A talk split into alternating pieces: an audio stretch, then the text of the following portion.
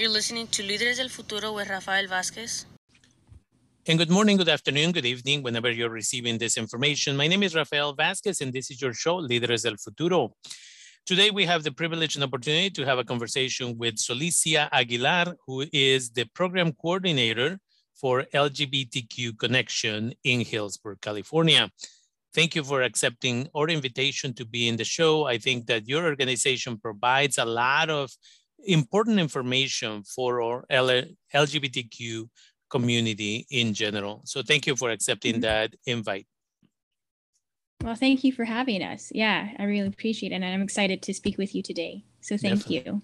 Definitely. So mm-hmm. when we talk about LGBTQ connection, you being around, your organization has been around for several years now. And if mm-hmm. there is a time that your organization has been essential, is this time. We have been dealing in Sonoma County, Napa County, in Lake County, Mendocino County. We've been dealing with the fires since 2017. 19, 20, all of this time. Now we have COVID. We are in year three of COVID, and our mental health is deteriorating. Mm-hmm. In Sonoma County, the life expectancy of the Latinx community has gone down by 2.1 years based on the latest report by the county administrators.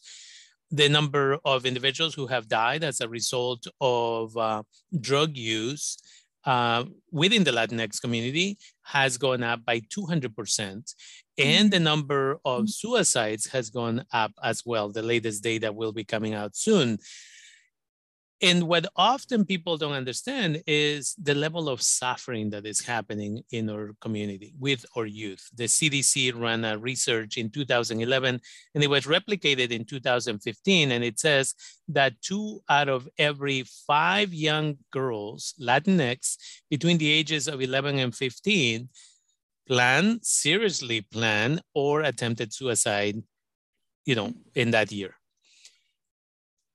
sometimes what my frustration is is the number of boys that do this there's no research that is mm. done often on boys mm. in my personal uh, experience working with, with with kids for 25 years my number has always been about three boys out of five between the ages of 11 and 15 who happen to be latinx um, have seriously thought about suicide or have attempted suicide. Sometimes it's while using drugs, reckless driving, so on and so forth. But then that brings us to the LGBTQ community, right? And the mm-hmm. LGBTQ community that happens to be Latinx is at a higher degree of danger mm-hmm. of hurting themselves. And that's mm-hmm. my brief introduction.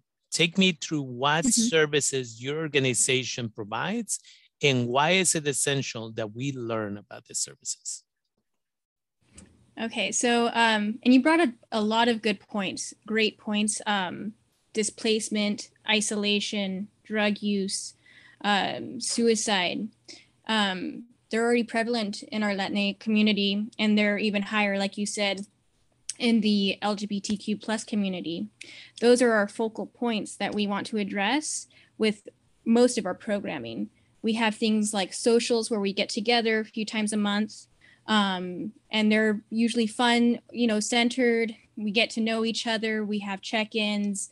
Um, we, when we were in person, we offer food virtually. We still try to do it and make it as um, intimate as possible, where we either deliver food to the people who want to join, or we uh, offer little goodie bags, things like that. So that's one way. Another uh, way was we have open office hours um, where we welcome people to come in if they need resources, anything, housing, uh, someone to talk to, um, you know, uh, counseling, things like that. We're available, and we're we're a good starting point at the very least. Um, but yeah, when you come in, where our focal point is addressing mental health, making sure that you're okay, um, being someone that you can talk to, helping you like um, learn and and the ways in which you can get better mental health, how to reflect, how to talk to someone, that sort of thing. Um, we also offer trainings, uh, schools, police departments, nursing programs to spread the word, spread information. Um, on top of that, we also do our YLTs, which are youth leadership teams every semester. they're cyclic. They happen two times in every school year. And uh, those we all get together. It's with um, youth from 12 to 24. Whoever wants to participate for that specific cycle or semester. And um, it's a nice, safe space where youth get to see each other. And that's the most important thing. That's very critical here is um, being able to be visible with each other being able to see people that mirror your identity and mirror your experience. That's how you make community. And with that, it enables youth to share their own experiences, talk about what they're going through. And with that, um, we're there to help coach and kind of look at the community in a, in a critical way. What needs to be done? What voice do you want to put out there? And so it really helps the youth kind of uh, get ready um, to make formulate ideas of how they want to present themselves to the community, what they see needs to be done. And then it's they're empowered because they're doing it together. And the, the most hip thing that like a lot of the youth really get out of it is the friendships, the bonds. That is something that really helps. We help each other. That's how we get through our experiences. That's how we get through a lot of that turmoil that we go through are those friendships, the mentorship. Um, yeah, so those are a lot of the resources that we offer. And you're always welcome to call in and uh, check out our website if you just need a, a helping hand.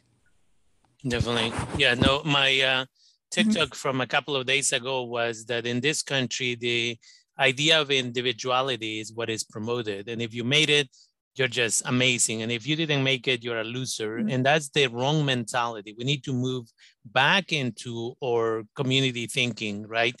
if you don't make it, we failed you. As a community, we fail you somehow, right? Yeah.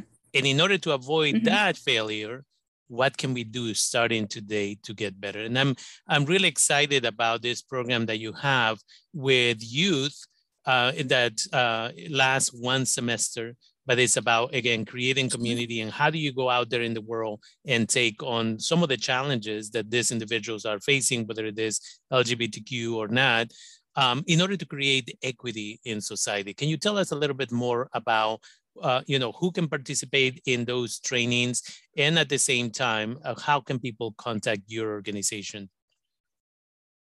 yeah so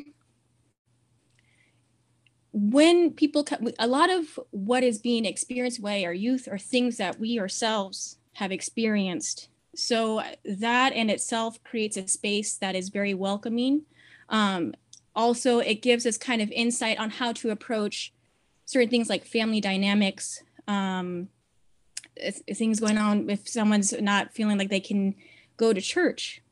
Um, so having that insight as individuals that work for lgbtq connection really helps us figure out a, a way to adequately approach each each situation and um, the cool thing about that is that's not taught. That's something that's carried within us, and that's something that this uh, organization organization really wants to promote is that individuality, um, and also promote that we mirror the experiences and the identities that we see coming in.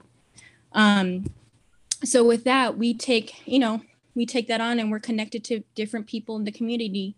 If someone needs help um, finding a church where they feel accepted, they want to still have their faith because that's so important to so many of us. We can help them get that. Um, if they're looking for a place where they can talk to you about how to um, how to just open up to their parents or welcome that sort of interaction, that that conversation, how to even start that, we're a good place for that.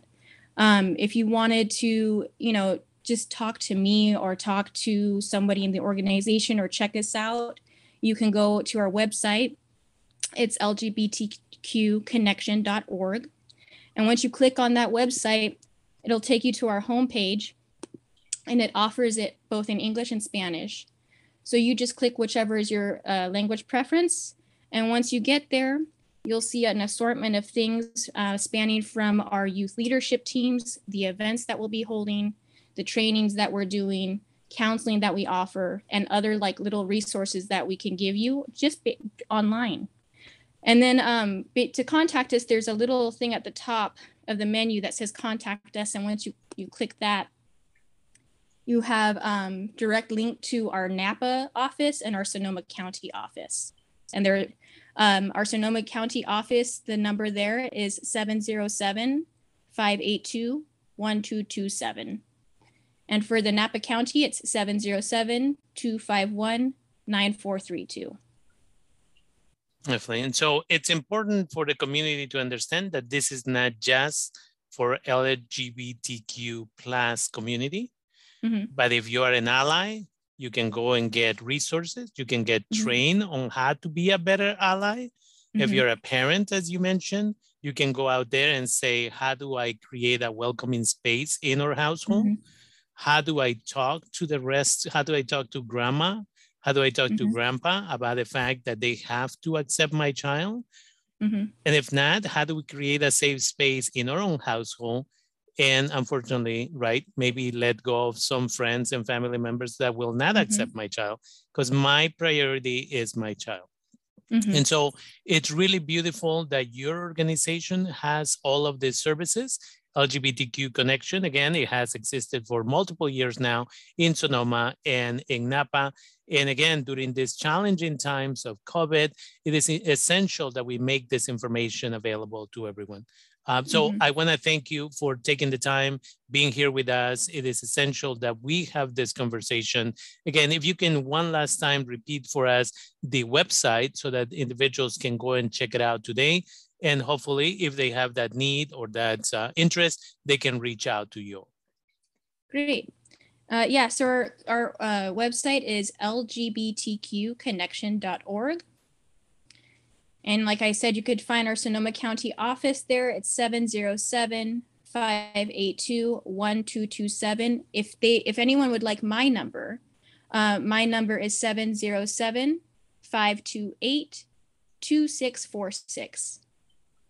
Definitely. So again, we want to thank you for taking the time, and again, come back as often as is, uh, you know, as you wish, because there's always activities that you're all putting together out there, and this is not a one-time thing. With this type of uh, dialogues, we need to keep it going because mental health is the most important thing, right? So with that, I want to Mhm. thank you, and I look forward to our next conversation.